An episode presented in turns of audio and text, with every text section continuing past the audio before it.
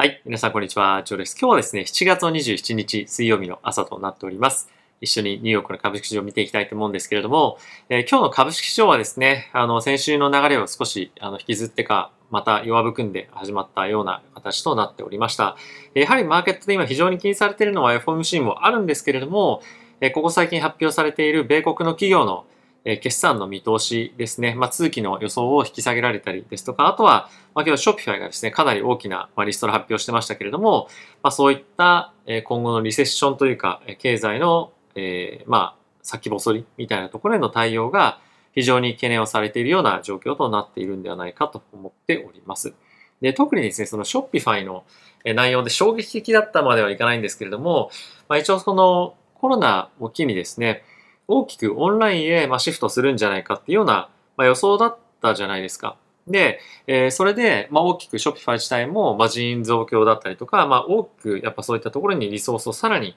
割いていくっていうことをやったと思うんですけれども、まあ、思った以上に、ここ最近のコロナの回復によって、えー、オンラインでショッピングするっていうところから、あの、オフラインで、まあ、実際に店舗に行ってショッピングするっていうところが、まあ、非常に需要が強くなってきている。プラス、物を買うっていうところからサービスを買うっていうところに、まあ、どんどんどんどん移行していっていると。で、それによって、えー、人員を確保したにもかかわらず、まあ、必要なくなってしまった、もしくはダブついていたので、そこをカットしますみたいな内容だったんですよね。で、それで10%の人員削減したんですけれども、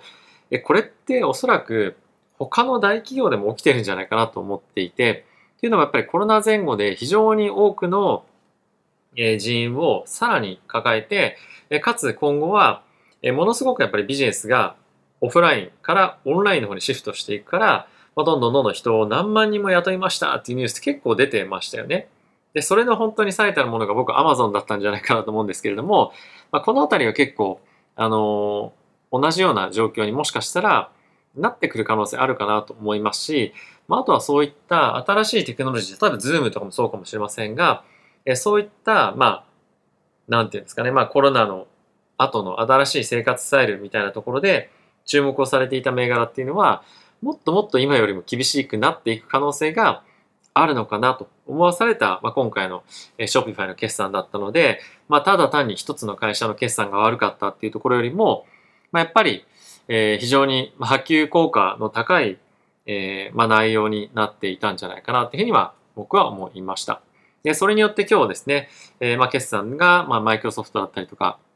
まあ、Google とかも、あの、この辺ありますけれども、まあ、その前のタイミングで、えー、大きく売られていたりですとか、まあ、それに伴って、やっぱり半導体関連も、大きく下げていたりとかっていうふうには、まあ、しているかなと思います。まあ、あとはですね、ウォールマートだったりとか、小売関係も非常に先行きの見通しがやっぱり悪いと。で、それの理由としては、物価上昇が非常にきつく、えー、重しになってきていて、まあ、それに伴ってコストが上がっているので、まあ、収益性が低くなる。まあ、そういったガイダンスを、まあ、通期で出しているところが非常にポイントだと思うんですけども、やっぱり今年いっぱいに関しては、見通し非常に悪いですよと。で、もしかすると今後、同じような状況が続くようであれば、来年のガイダンスっていうのも、あのやっぱり悪く弱気に出してくるっていうような形になっていくんではないのかなと思うので、やっぱりアメリカの景気動向っていうのは少し、まあ思った以上に弱いかもしれないなっていうふうな形で、見ておいた方がいいんではないかと、僕はなんとなくは思っております。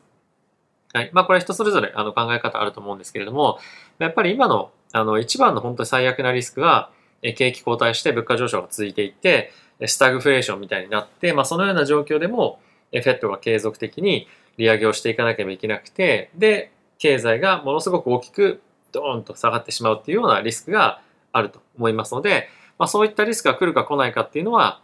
あの、まだあの正直わかりませんが、そういったところも視野に入れた、えー、ポジショニングだったりとか、えー、準備みたいなものをできるような状況を作っていくっていうのは一つ非常に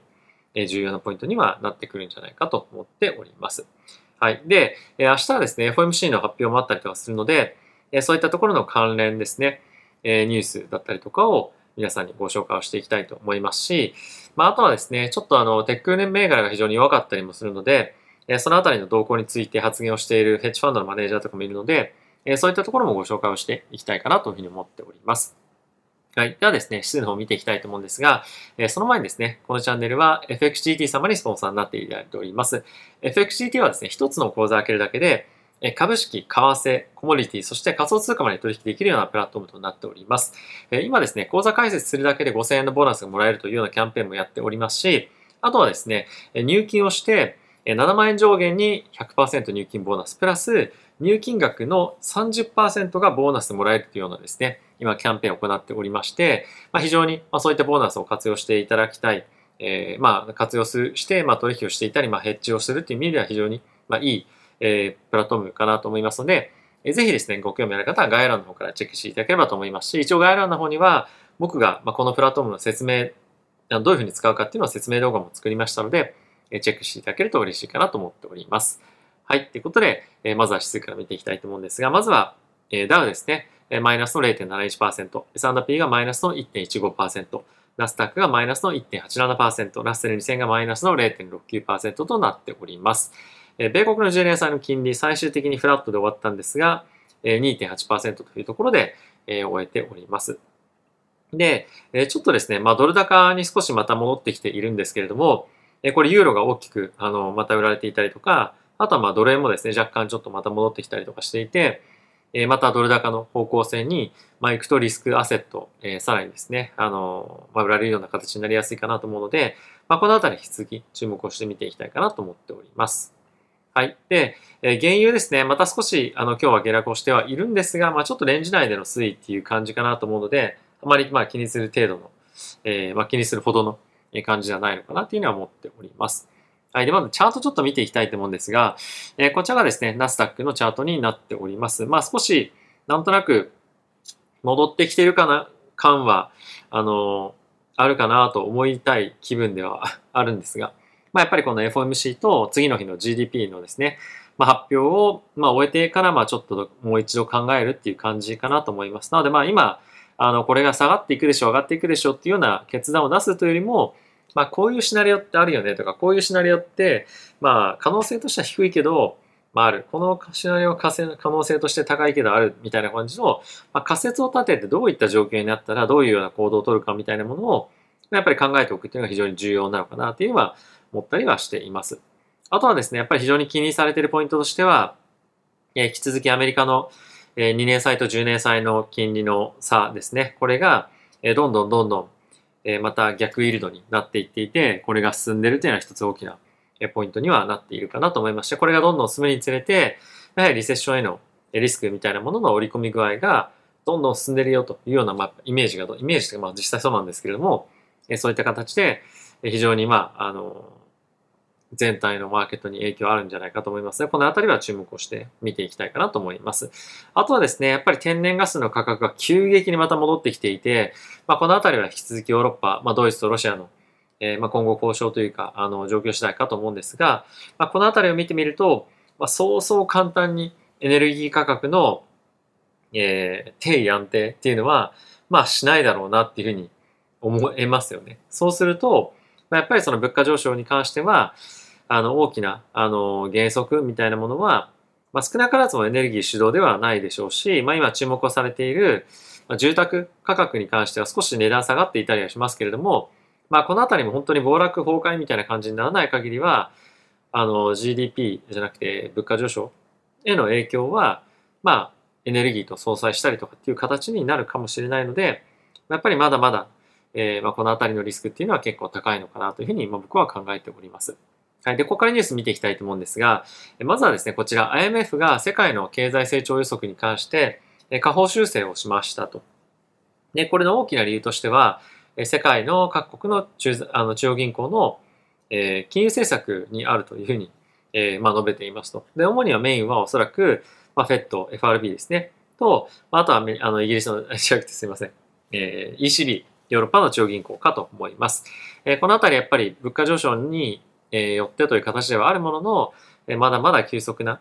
え急激な利上げっていうものは継続していくでしょうし、まあそのあたりをやっていかない限り、物価上昇を抑えられないんじゃないかっていうような今見方にはなっているので、このあたりは、そんなに簡単に、あの、利下げ、もしくはその利上げをやめるみたいなことへの、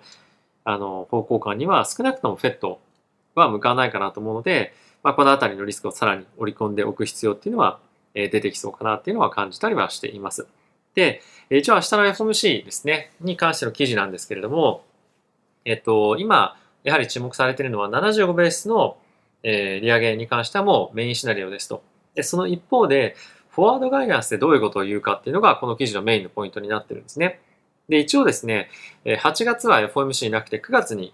ありますと。なので、まあ、次の利上げするとしたら、9月になるわけなんですが、そこにどんなあの選択肢を持たせるかっていうのが、まあ、今回発言である程度、まあ、計算というか何かしらフォワードガイダンスを出すと思われているんですけれども、えー、今の状況がまだまだ非常に不確定要素非常に多いということもあって、え次の FOMC に向けては幅広い選択肢を取れるように少し濁した発言をするんじゃないかっていうようなことが言われています。っていうのも、例えば、えー、前回発表がありました CPI に関してはものすごい強い数値出ましたよね。でもしまた8月のタイミングの CPI がすごく強く出た場合、まあ、1%の利上げに動けたりですとか、まあ、あとは、えー、まあ急速に、まあこれはないかもしれませんが、えー、まああの、物価上昇が頭打ちした、もしくは下がってきてるみたいな数値が出た場合、じゃあもう75ベースポイントではなくて、50ベースポイントも議論の中に入れるべきだよねみたいなものができるように発言を少しえまあ幅を持たせてやるんじゃないかというようなことがま言われています。で、一方でですね、このフォワードガイナンスなんで重要かっていうと、実際に金利を上げなかったとしても、市中の金利、マーケットでの金利をある程度、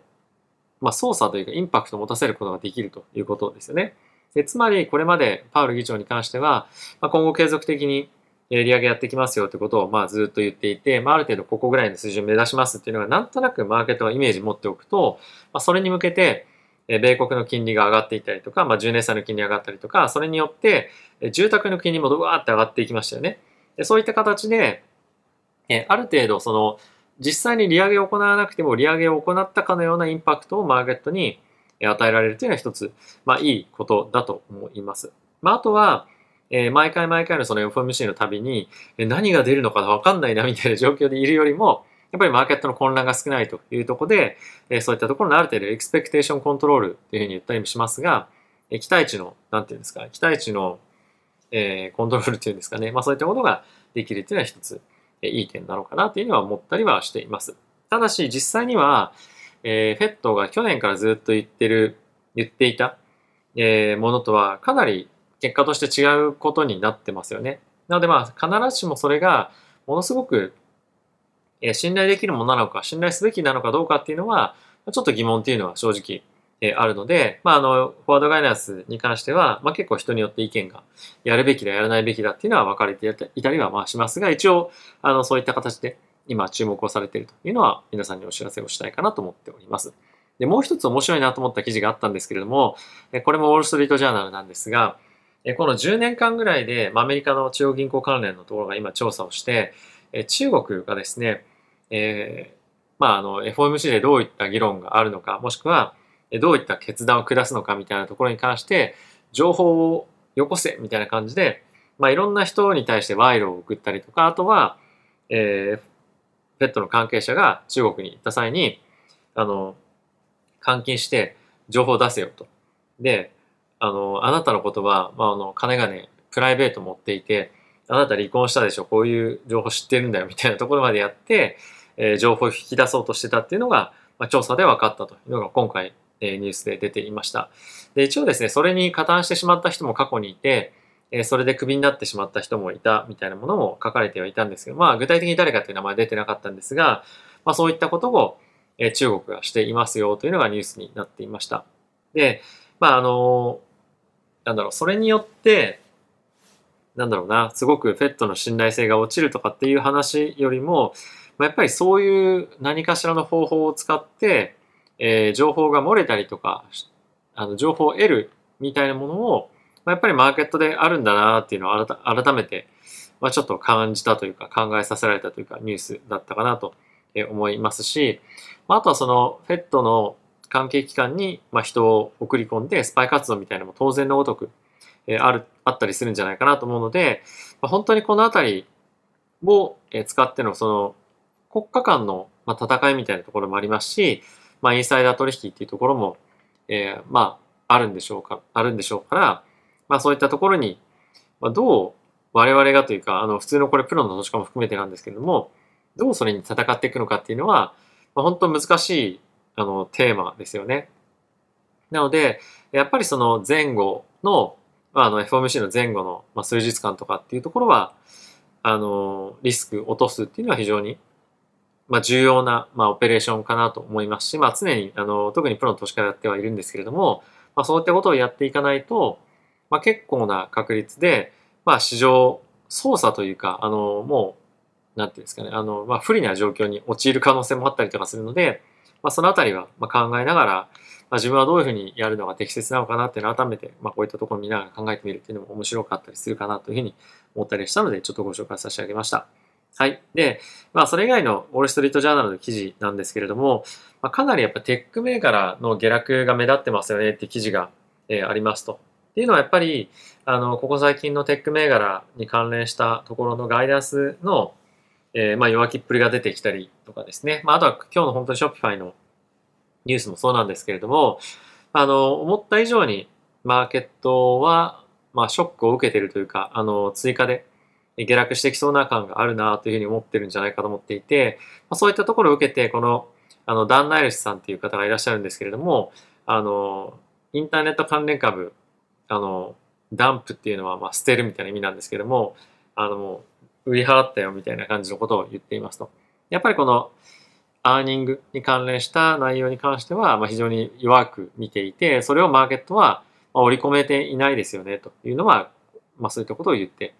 こんなインタビュー記事っていうのが今出ていたりもするので、まあ、あの引き続きやっぱりちょっとテック銘柄に関しては今日の値動きも含めて見てみると、まあ、不安要素っていうのは結構あるなというふうに感じたりはしていました。はい。他のニュースでちょっと見ていきたいと思うんですが、えブルームバーグですね。ブルームバーグでちょっと見たい記事が一つあったんですけれども、すいません。あの、記事がアップデートされてどっかに、まあ、行ってしまったんですが、あの、引き続き、やっぱりそのインフレに関してものすごく、えー、まあ、注目記事が出てるというところに加えて、まあ、あとはですね、結構その企業の、えー、体質改善みたいなことを行っているところが非常に多くて、えー、結構ですね、このニュースもそうなんですけれども、えっ、と、まあ、新しく CEO が変わったりとかっていうのが、本当に頻繁に出てるなと思っています。まあ、今回これクレディスクレディスイスっていうスイスの銀行の、えー、まあ、トップが変わるというようなニュースなんですけれども、えー、やっぱこういったことがどんどんどんどん起こってくると、非常に、えー、企業経営もまあ不安定になりやすいですし、大きく体質改善をしていくってことは人を大きく、えー、まあ入れ替えっていうことをやったりとかもするので、えー、まあ結果が出ればいいんですけれども、なかなかそうじゃなかった場合、もしくは、そういうふうなことをした場合、やっぱ時間がかかったりしていて、本当にやっぱ今年以内にテこ入れがマーケット環境変わらない限りは、まあ、できなかったりするっていうような状況もあったりとかすると思うんですよね。なので、やっぱり今回の決算見てみて、非常に多くの企業が、えー、まあ状況が悪いので、物価上昇が続いているので、えー、企業の業績、あの、見通し下げますとか、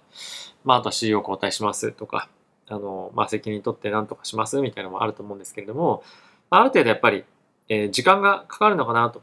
あの、僕は思っています。なので、え決算悪かった。じゃあ株、まあ、売ろうっていう、まあ、単純な流れ なんですけども、あの、じゃあ、本当にその回復をそんなにすぐできるかっていうと、今のマクロの要因が、えー、ベースとなっていて悪化しているタイミングっていうのは、やっぱりそんなに簡単に状況変わらないと思うんですよね。で、かつ、やっぱりフェットが引き締めを、どんどんどんどんこれからもきつくやっていこうっていう時に、えー、まあ無理に、やっぱり株を買い増し、買い増し、買い増しっていうところよりも、まあもうちょっと違うところに目を向けてみたりとか、例えば、えー、なんだろうな、今まで触ってきたことがない、まあ、セットに目を向けてみたりとか、まあ、コモディティとかもそうかもしれませんし、まあとは、あの、まあ、不動産っていうところかもしれませんし、まあ、あとはリートかもしれませんし、まあ、仮想通貨ちょっと今大きく落ちてますけれども、まあ、そういった株だけというよりも、やっぱり分散化みたいなものが、やっぱり重要になってくるのかな、なんていうのは考えておりました。っていうのも、やっぱりですね、株式の中だけで分散化しても、まあ、株が大きく暴落している時ってやっぱ全部落ちるんですよね。なので、えー、本当にそれは株式だけの中での分散というよりも、まあ、やっぱりアセットクラスを分けるっていうことも結構重要かと思ったりしますので、その分散の自分の定義というか、自分の分散の、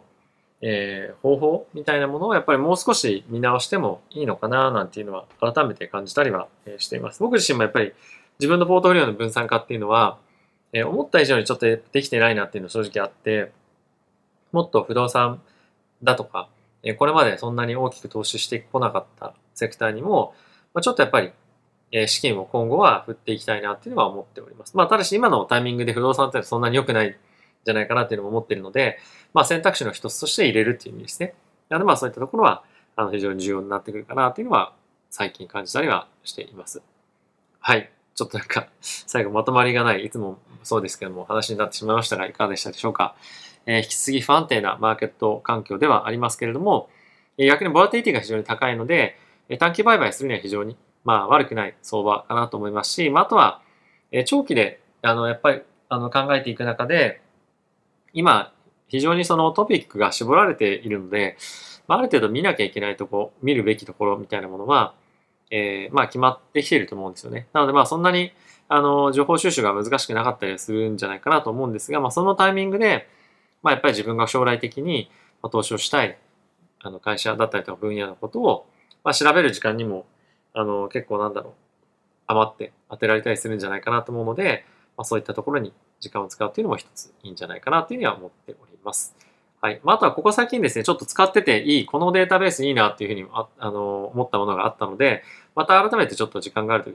にご紹介させていただければと思っております。はい。ということで皆さん今日も動画ご視聴ありがとうございました。また次回の動画でお会いしましょう。さよなら。